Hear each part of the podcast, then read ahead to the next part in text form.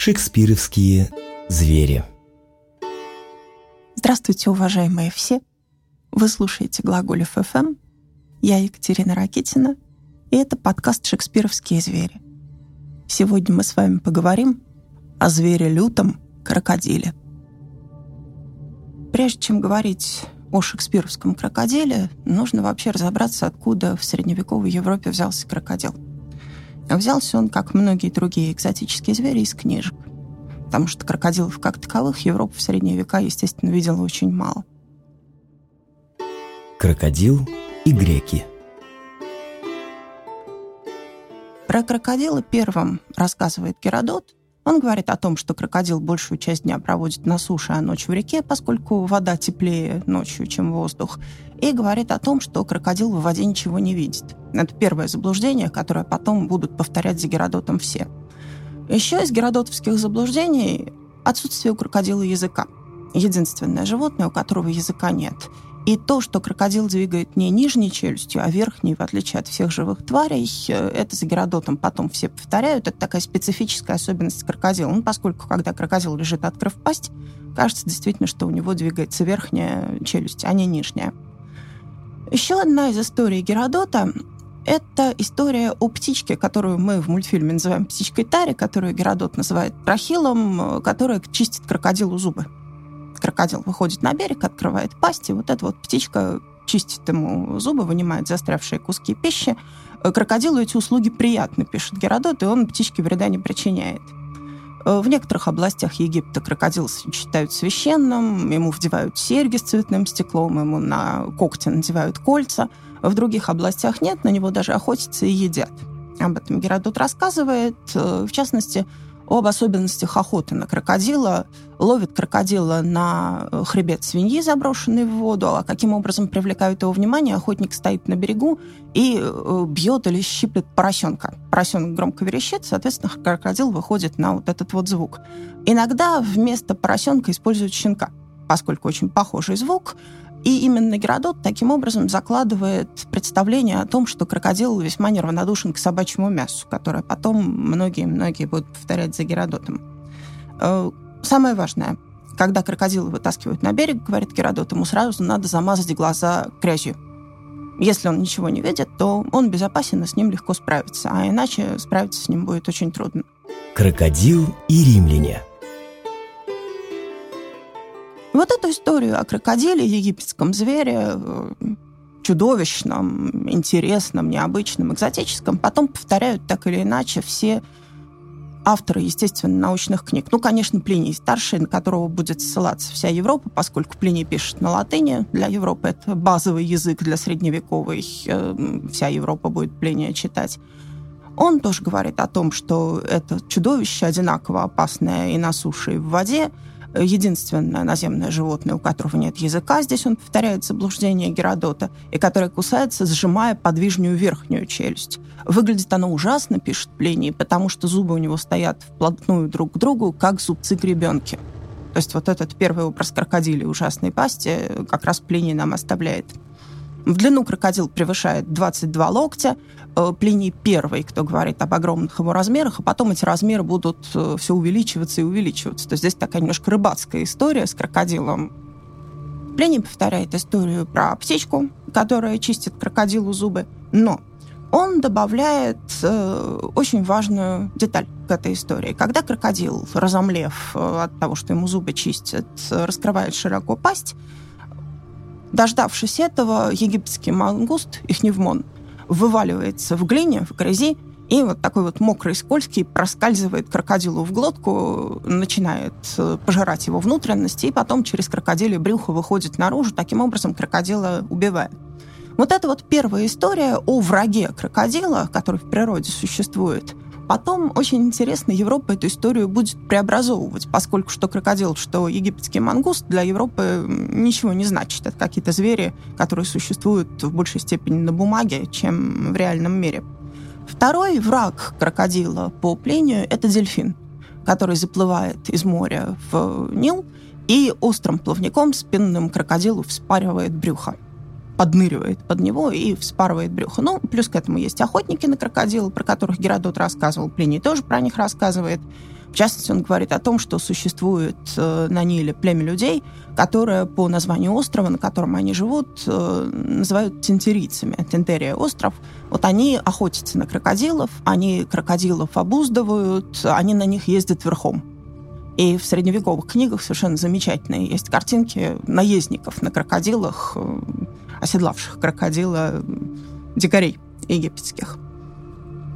В частности, что еще делают эти тентерийцы, это вот такой вот плиневский, плиневский образ, они э, в пасть крокодилу вставляют палку, которая не дает этой пасти закрыться, и заставляют э, крокодила отдать, извергнуть э, тела людей, которых он проглотил, чтобы их похоронить. То есть крокодил здесь выступает как осквернитель человека, вот чтобы нормальное погребение провести, надо у него эти тела отнять. Очень важный момент из этой пасти крокодилей, которая извергает людей, потом средневековье сделает образ э, пасти адской, которая людей поглощает, и также из которой они могут быть освобождены э, за счет раскаяния. Вот это вот разинутая с клыками адская пасть, это, конечно, пасть крокодиля, поскольку средневековые книги говорят о том, что крокодил, когда пасть открывает, весь ею становится. То есть он как бы весь в пасть превращается. Слезы желтого крокодила – и вот эти свидетельства античности так или иначе на разные лады средневековую Европу повторяет. Ну, базовый труд для всех, кто в Средневековье про что-либо пишет, это, конечно, этимология Сидора Сивильского, это седьмой век. Он добавляет одну очень важную деталь, поскольку этимология, происхождение слов, он говорит, что название крокодила происходит от того же слова, от которого происходит название цветка крокус. Почему? Потому что крокодил желтый, как шафран. То есть он шафранового цвета. Сидор Сибирский крокодила не видел. Поэтому он сближает вот эти вот два слова, и у него получается такой желто-оранжевый крокодил.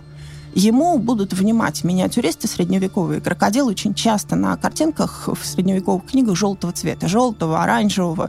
То есть вот наша автоматическая зеленый крокодил у них не работает. У них крокодил чаще всего желтый. Он рассказывает о том, что крокодил живет в Ниле и на суше, и в воде. Э, все те же 20 локтей, что у пления, огромные зубы и когти, и кожа их так прочна, что нечувствительна даже к сильному удару камнем. Говорит он также о природном враге крокодила. Он его называет энудр, этого зверька. Ну, то есть э, это явно происходит э, от греческого энхидрос, живущий в воде. И вот от этого потом э, Средневековье произведет название врага крокодила. Гидры они будут его называть. Крокодил – природный враг гидров в средние века. И Сидор Сивильский рассказывает о том, что спящему крокодилу в пасть, э, обмазанный илом энудр, проникает и, соответственно, выходит э, наружу через его брюхо, а крокодил умирает. Еще одна очень важная история про крокодила, история о крокодиловых слезах – античности не имеет никакого отношения. Ее впервые э, рассказывают в одном из текстов э, так называемой библиотеки Константинопольского патриарха Фотия в IX веке. Э, там говорится о том, что крокодил говорят, оплакивает людей, которых пожрал, головы их он оплакивает, оставшиеся на берегу. Но, правда, здесь достаточно прагматичное объяснение предлагает автор вот этого текста. Плачет он, потому что голова костистая, несъедобная, соответственно, он переживает, что не может он трапезу закончить вот этой вот головой пожирного человека. В латинской традиции наиболее раннее употребление выражения «крокодиловые слезы», то есть слезы лицемерные, э, обнаруживается в трактате XIII века о зверях и других вещах, который приписывается Гугу Викторианцу – Позднее вот это вот э, суждение о плачущем крокодиле повторит э, францисканский монах э, Варфоломей Английский, который написал э, знаменитую поэму о свойствах вещей, одну из главных энциклопедий Средневековья. И за ним, естественно, это начнут повторять авторы бестиариев. Гийом Клирик в XIII веке пишет о том, что крокодил — это зверь кровожадный, живет он в реке Нил, и формой он подобен быку — вот это вот, пожалуй, самый страшный удар, который ее клирик нанес миниатюристам средневековым, потому что они начинают рисовать крокодила на высоких ногах, как быка, и более того, он очень часто с рогами в бестиариях. Но если он подобен быку формой, соответственно, рога у него тоже есть. Э, те, кто крокодила никогда не видел, полагаются, естественно, на описание, которое в бестиариях встречают. Встретив человека, продолжает Гийом Клерик, он глотает его целиком, вот здесь уже очень важно, что он целиком проглатывает, но затем оплакивает его всю жизнь. Водная змея, живущая в реке, ненавидит крокодила. Она ждет, пока он заснет с открытой пастью, затем катается в грязи, чтобы стать скользкой, и прыгает ему в рот. Попав в живот крокодила, она прогрызает себе путь наружу, таким образом убивая его. Вот этот бестиарный сюжет про крокодила, прогрызенного гидрой, пожалуй, наиболее популярен в XII-XIII веках во время расцвета бестиарной культуры. В общем-то, подчас крокодила в бестиарии на миниатюре можно узнать только потому, что у него сквозь живот э, прогрызается гидра наружу потому что он может быть шерстяным, он может быть с рогами, он может быть э, с длинными лапками, с когтями, он может вообще на льва быть похож. Э, рисуют э, в силу своего представления. Как он выглядит, не знает никто. Но все знают, как он себя ведет, каковы его повадки, каковы его привычки. Тайный смысл крокодила – И, естественно, как и все остальное, в средние века крокодил обрастает понемножку аллегорическими смыслами. Крокодил обрастает значениями, становится эмблемой, по-разному трактуемой. Э, так, в частности, в книге XIII века «Бестиарий любви» или «Любовный бестиарий», как ее еще называют Ришаром де Фурнивалем, написанный, крокодил становится образом раскаяния как такового – это дикий змей, пишет о нем Решар де Фурниваль. Природа его такова, что если он находит человека, пожирает его, а пожрав, оплакивает до конца своих дней. Хотел бы я, чтобы из-за меня тоже произошло и с вами, прекрасная и нежная возлюбленная. Ибо я тот человек, который вами найден, и доподлинно именно найден. Ведь как то, что найдено, достается человеку без труда, так и я вам достался без всякого усилия. А найдя, вы меня тут же и поглотили, умертвив любовной смертью. Так что хотел бы я, ежели то возможно, чтобы вы раскаялись в содеянном и оплакали меня слезами, исходящими из сердца. Был бы я отомщен тогда на славу, а другого рода мести не захотел бы ни за что. Дама ему отвечает, в свою очередь, э, что крокодила она боится, поскольку крокодил гидрой пораженный уже не поднимется, вот так и она боится, что однажды имя свое доброе потеряв, э, она станет э, предметом оскорбления и насмешек всех вокруг навсегда. Вот этот вот экзотический крокодил э, шествует э, по Европе, по средневековой, э, еще и в качестве своеобразной аллегории злого собеседника, собеседника-провокатора. И вот здесь вот уместно вспомнить адскую пасть, то есть речи крокодила — это речи адские, это речи дьявола. Э, собственно, в этом качестве крокодил выступает еще с античности. А, в качестве собеседника-провокатора, в качестве лукавого, коварного собеседника.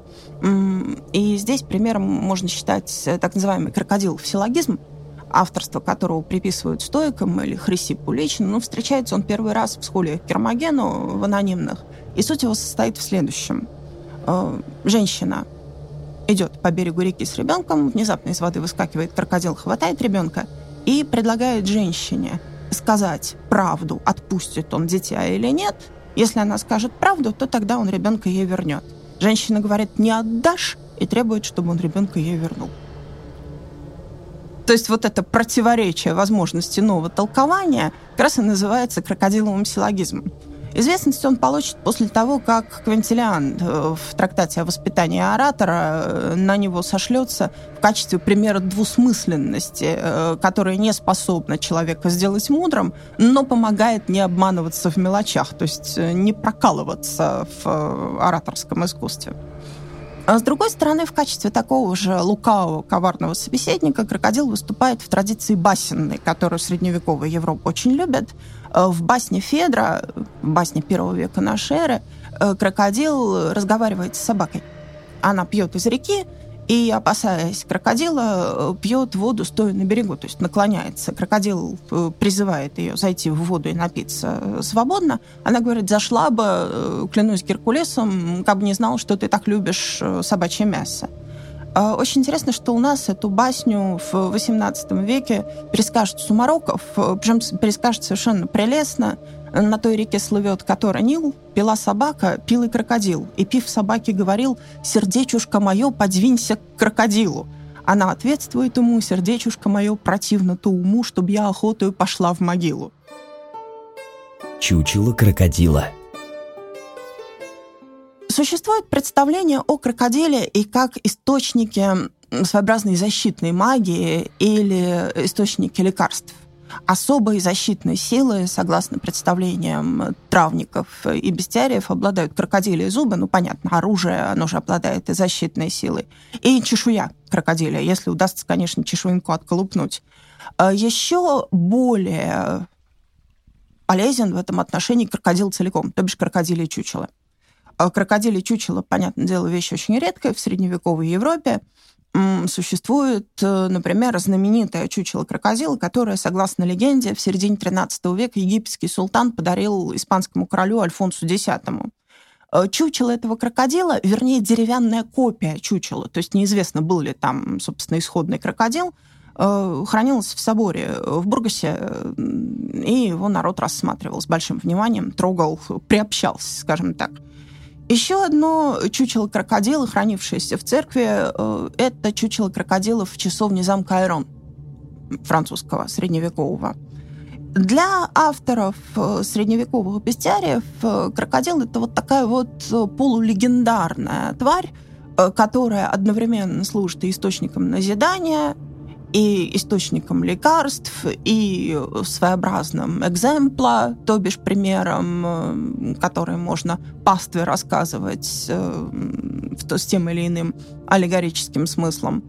И представление о крокодиле как о чудовищах э, в этом отношении к биологической достоверности ну, никак не восходит, а восходит оно к толкованию чудовищ, чудовищности, монструозности, как демонстрации божественного.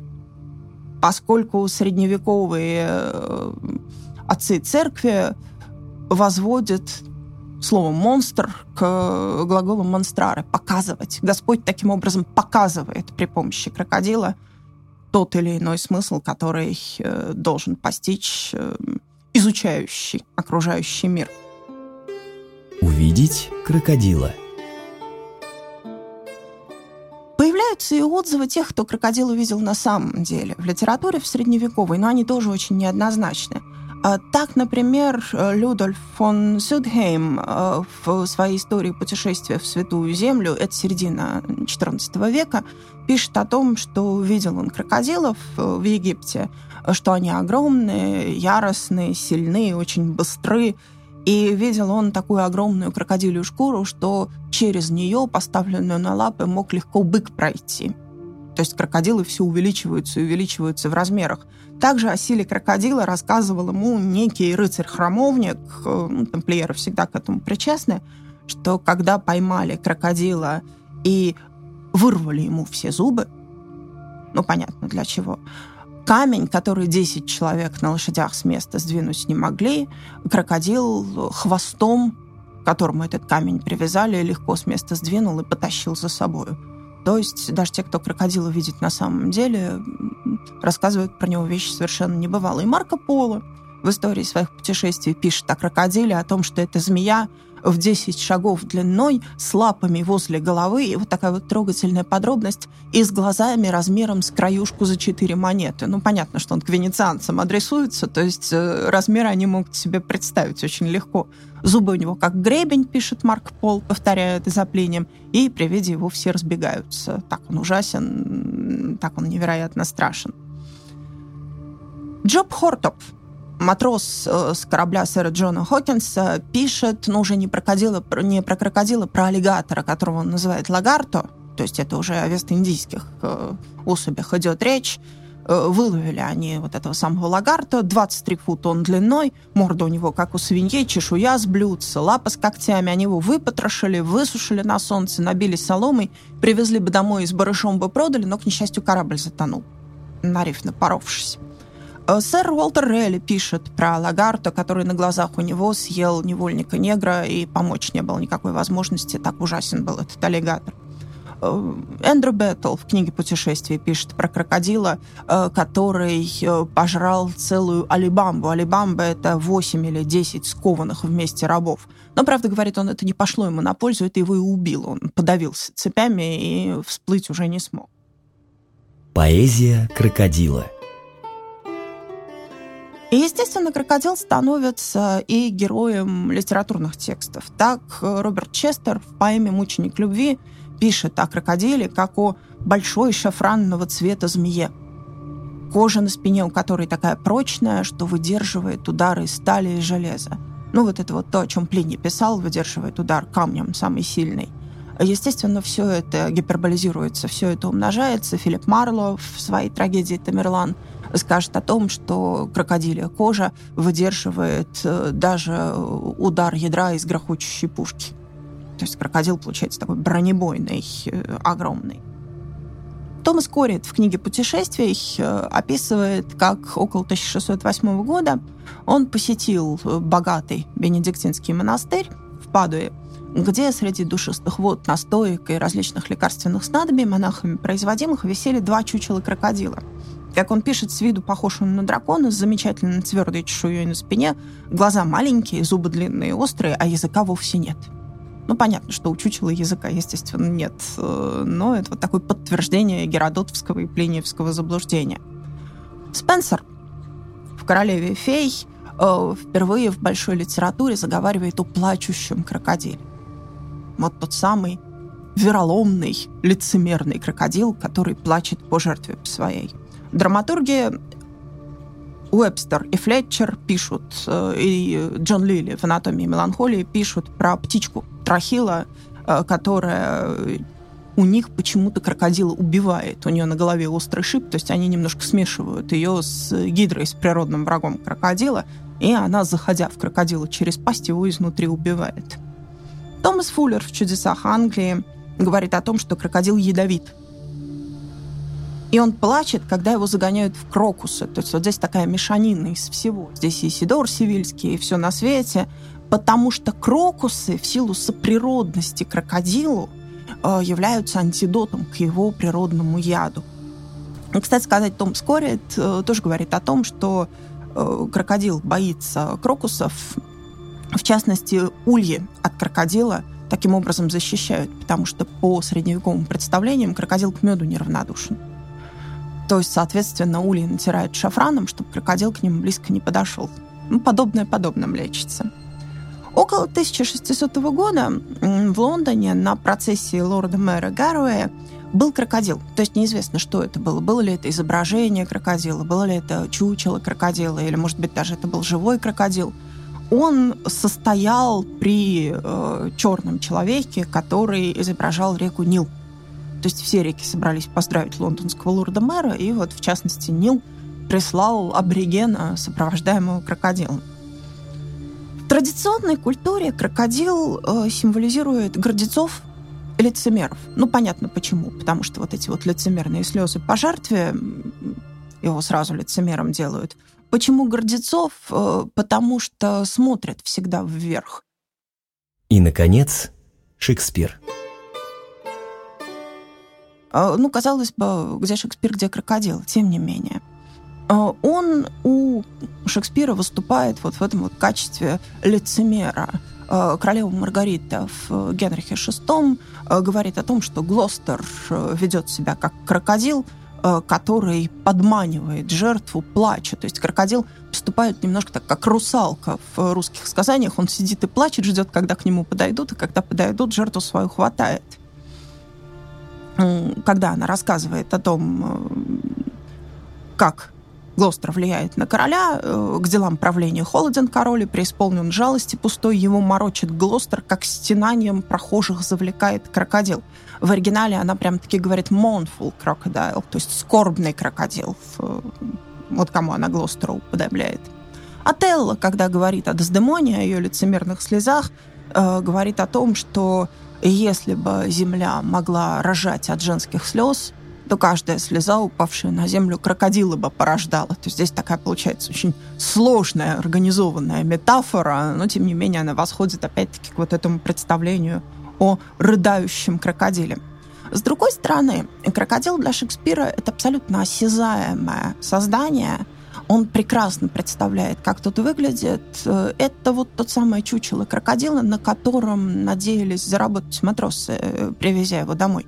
Ромео, когда заходит э, в Мантуе в аптеку, Он говорит о том, что много здесь всяких украшений, всевозможные рыбы диковинные, э, и, в частности, крокодил, чучело крокодила, ну, или аллигатор, или крокодил, он в нашем переводе, у Пастернака крокодил, у Щепкина Куперник аллигатор. В оригинале он, конечно, аллигатор, потому что они чаще попадали в Европу. Из Вест-Индии в основном чучело аллигаторов везли. В том же качестве крокодил появляется в Гамлете.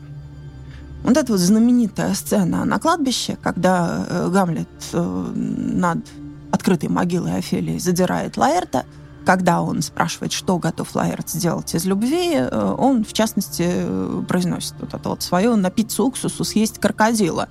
Э, почему? Что такое Гамлет Лаэрту говорит, на что он его провоцирует? Ну, почему напиться уксусу? Обычно в примечаниях пишут, что щеголи елизаветинских времен уксус пили, чтобы бледность интересную сохранить. Но здесь немножко другое. Дело в том, что в оригинале Гамлет э, говорит не про уксус как таковой, но про лекарственное питье на основе уксуса. То есть там настойка лекарственных трав, изл это называется, Э, по-английски. У Шекспира оно встречается довольно часто. Он в сонетах упоминает э, пить горькое лекарство, лечиться от любви. То есть э, Лайерт, Лайерта Гамлет фактически спрашивает, готов ли ты лечиться от этой любви, готов ли ты лекарство принять. Почему съесть крокодила? Каков такого крокодила съесть? Дело в том, что матросы вест-индийские – очень часто привозили не просто чучело крокодила, они очень часто привозили небольшого размера аллигаторов э, живьем. Чтобы сначала показать, заработать на показе диковинного зверя, а потом продать его в аптеку или на чучело. И действительно, у щеголей у елизаветинских э, существовало такое своего рода, ну, развлечение, не развлечение, но некое предприятие. Они выкупали мясо крокодила, который был отдан на чучело, с целью созвать э, друзей и устроить э, пир по погибшей любви. То есть пожирание крокодила, мы здесь выступим как гидра, мы пожрем крокодила, э, здесь опять-таки бестиарий Ришара де Фурниваль, любовный можно вспомнить, пожрем крокодила и оплачем погибшую любовь. Соответственно, что предлагает э, Гамлет Лаэрту? Он ему предлагает вот эту вот несчастную рептилию, заморенную сначала долгим морским путешествием, а потом на чучело проданную, употребить в качестве доказательства э, того, что любовь была сильна, но теперь предмет этой любви этот мир оставил. Но, пожалуй, самый интересный шекспировский крокодил — это крокодил в «Антонии Клеопатре» о котором беседуют э, Антоний и Лепит. Когда они уже изрядно выпили, Лепит спрашивает у Антония, «Я слышал, у вас там в Египте диковинные гады родятся». Антоний подтверждает, что да, действительно водятся самые разные твари. Вот, например, крокодил, говорит Лепит. Что за вещи крокодил? Антоний ему отвечает, по виду он похож на сам себя – Вдоль он достигает размера собственной длины, а поперек собственной ширины. Передвигается при помощи собственных лап. Питается тем, что съедает, и когда издохнет, разлагается, а душа его переходит в другое существо. «Какого он цвета?» – спрашивает Лепит. «Крокодилево», – отвечает Антоний. «Диковинный гад». Что и говорить, а слезы у него мокрые. То здесь Шекспир фактически издевается над всей традицией крокодила описания, существующей в Средневековье. Крокодил у него получается такая вещь в себе, длиной сам с себя, шириной сам с себя, движется при помощи собственных лап, и цвета он какого? А цвета он крокодильего. Поскольку какого цвета крокодил, споры в Европе идут довольно давно. Удовлетворит ли его такое описание, спрашивает Цезарь Антоний. Антоний отвечает, надеюсь, удовлетворит, если к этому прибавить все чаши, влитые ему в глотку Помпеем. То есть любознательность Липида изрядно подогрета вином, которым его Помпей поил на корабле. И вот Антоний ему рассказывает, что такое крокодил, как объяснить крокодила тому, кто его никогда не видел. Вот, пожалуй, так, говорит Шекспир, и заставляет Антонию про крокодила рассказывать. С вами была Екатерина Ракитина. Существует греческая поговорка, которую приписывают Изопу. «Крокодил говорил, я в своем городе Елеем торговал». Верить крокодилу не надо. Шекспировские звери. Глаголев FM